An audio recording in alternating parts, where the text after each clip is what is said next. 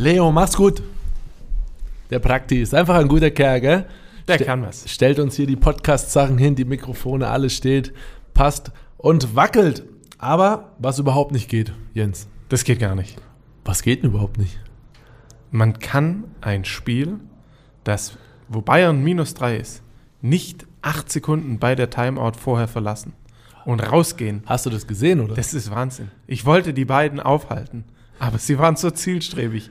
Wollten sie zum Parkplatz. Sie sind auch nicht oben stehen geblieben. Sie sind einfach raus. Aus der Halle letzte Woche am Aus Dienstag. der Halle raus und sie haben nicht den Ibaka-Dreier und die Edwards-Übernahme gesehen und nicht den Sieg der Bayern gegen Mailand. Stell dir vor, gehst Gibt es nicht. Stell dir Es vor, ist verboten. Ja, stell dir Es- vor, du gehst nächsten Tag in deine, in deine, in die FC Bayern App und guckst, dass die Bayern noch gewonnen haben. Also, Ich habe ein Trauma davon. Ich habe einmal ein Fußballspiel zu früh verlassen mit der Fußballmannschaft und dann fiel in der 90. plus 3 2-1. Man kann nicht vorher gehen. ja, vor allem beim Basketball nicht. Und wir sprechen natürlich äh, von letzter Woche Dienstag, den äh, Euroleague-Spiel gegen Mailand, das wir 91-84 hier im BMW Park gewonnen haben.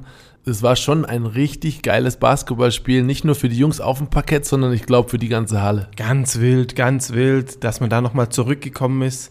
Ich bin da oben ausgerastet auf Aber der Tribüne. Ich geb's- wa geb's warum zu. faulen die Mailänder nicht? Die sind minus drei und faulen nicht. Hatten die Angst, dass der Francisco in dem Fall den Wurf quasi nehmen will beim Foul? Ja, Ettore Messina hat es gesagt, es ist die Cardinals Sin. Also sie wollten faulen und ich glaube, als äh, Sylvain hochgegangen ist, da hätte man möglicherweise auch ein Foul pfeifen können. Serge bekommt den Ball irgendwie und locker, easy, Follow-through, haut das Ding Schöne. Wurfbewegung. Wunderschön.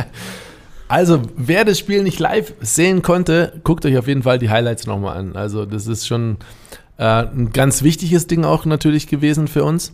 Es fühlt sich auch an, als wäre es vor vier Wochen gewesen, aber das war letzte Woche Dienstag, glaube ich.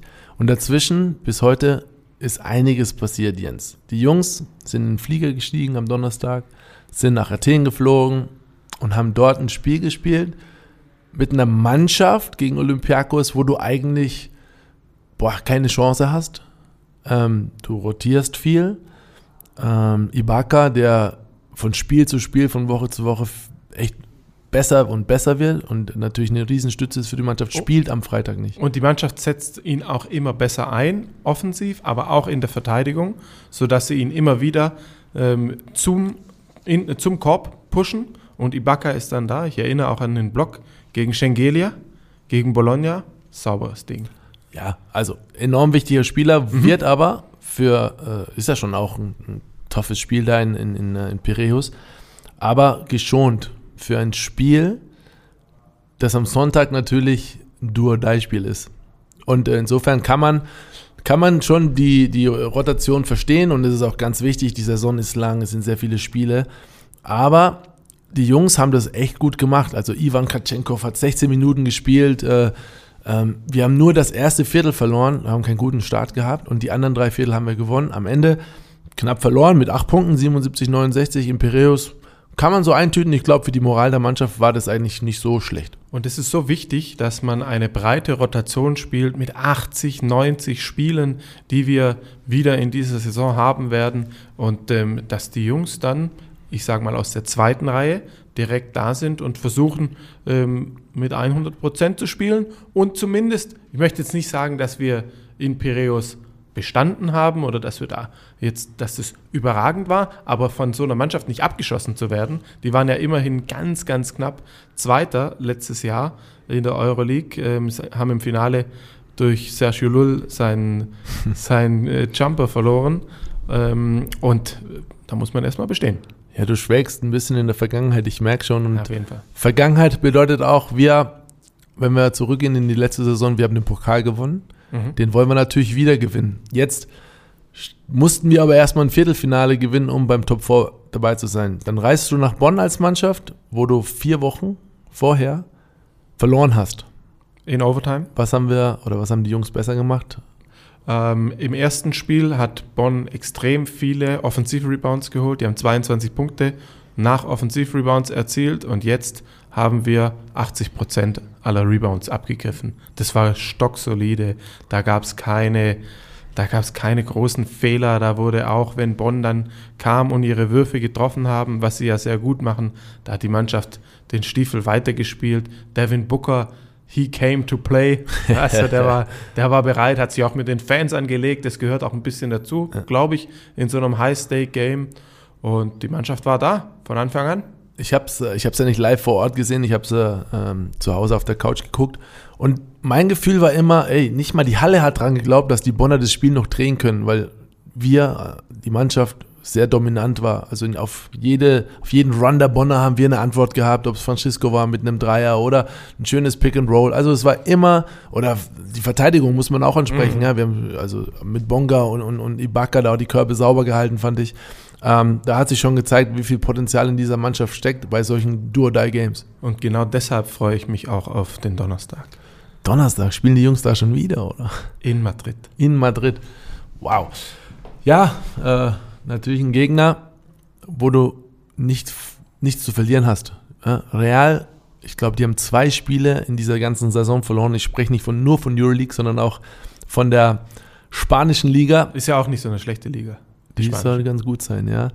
Und witzigerweise habe ich äh, letzte Woche mit Nihat äh, Djedovic, der ja in Malaga spielt, im äh, spanischen ACB, ähm, und er mit seiner Mannschaft war ein Team der beiden die Real geschlagen haben, neben Fenerbahce. Ja, die sind so ein bisschen Favoritenschreck, oder? Letztes Jahr Pokal auch gewonnen.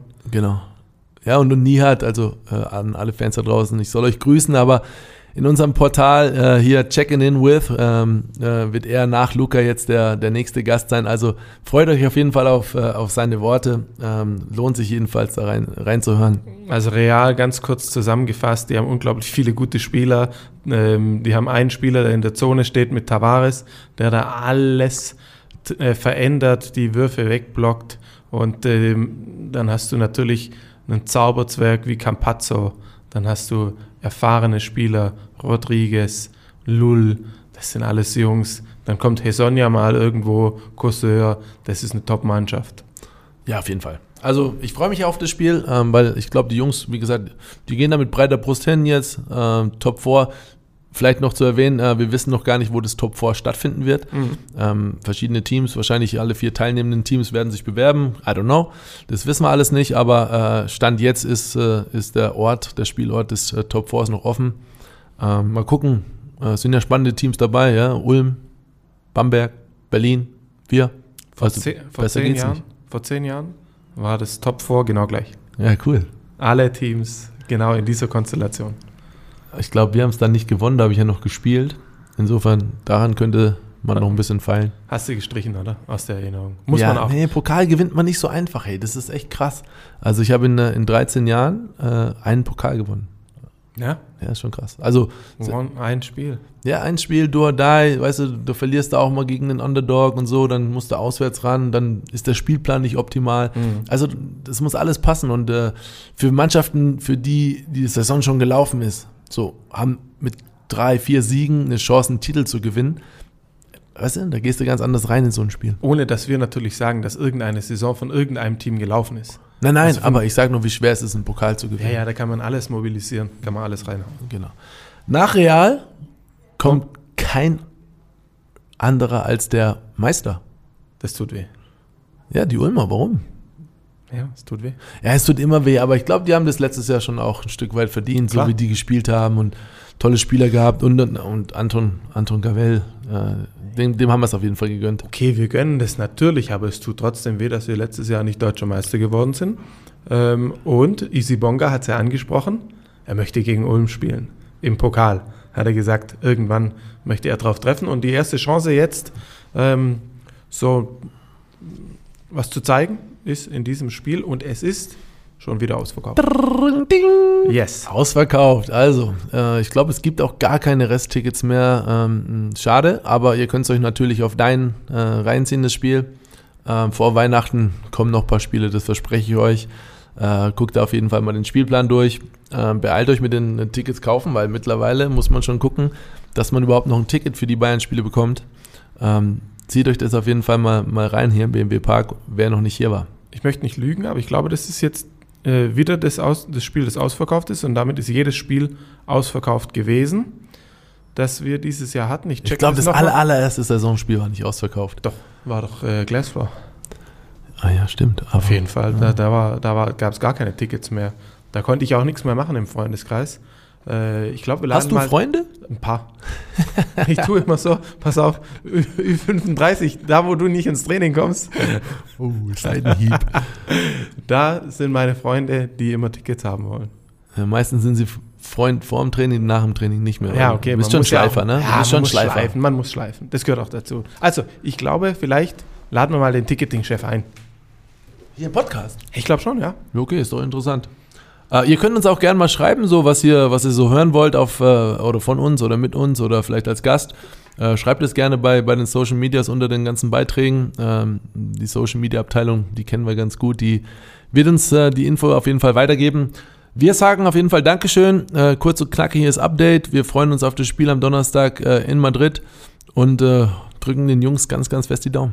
40. 40.